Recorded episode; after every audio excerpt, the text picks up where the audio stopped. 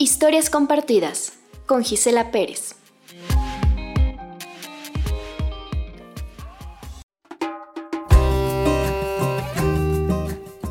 Querida yo, por Fabiola Estrada Torres. Hola, sé que han sido unos meses bastante duros y bellos a la vez. Has conocido maravillosas personas que te han ayudado a crecer y brillar.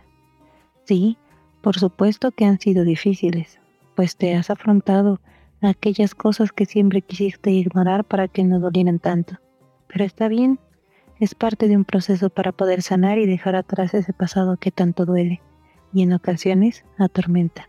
Por años has vivido tratando de complacer a todos, de ser la hija perfecta, alguna vez la esposa perfecta, la hermana perfecta la mamá perfecta. En ese proceso llegaste a perderte, a olvidarte de ti, a tal grado de no reconocer ni siquiera tus sueños y perdiste completamente tu camino. Pero sabes, todo eso ha quedado atrás, porque estos meses han sido muy fructíferos y gracias a ellos, de a poco vas dejando el pasado atrás, vas superando uno a uno de esos miedos que no te han dejado avanzar.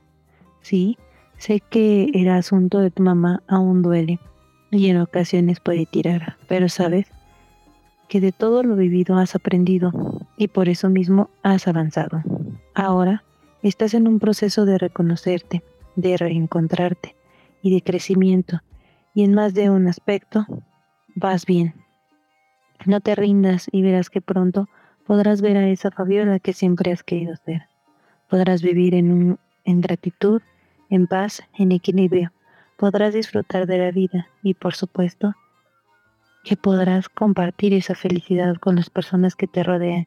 Sé que tus sueños aún están un poco confusos, pero no te estreses, pues justo apenas te estás reencontrando y reconociendo y sé que si sigues así encontrarás aquello que te llene y te haga feliz.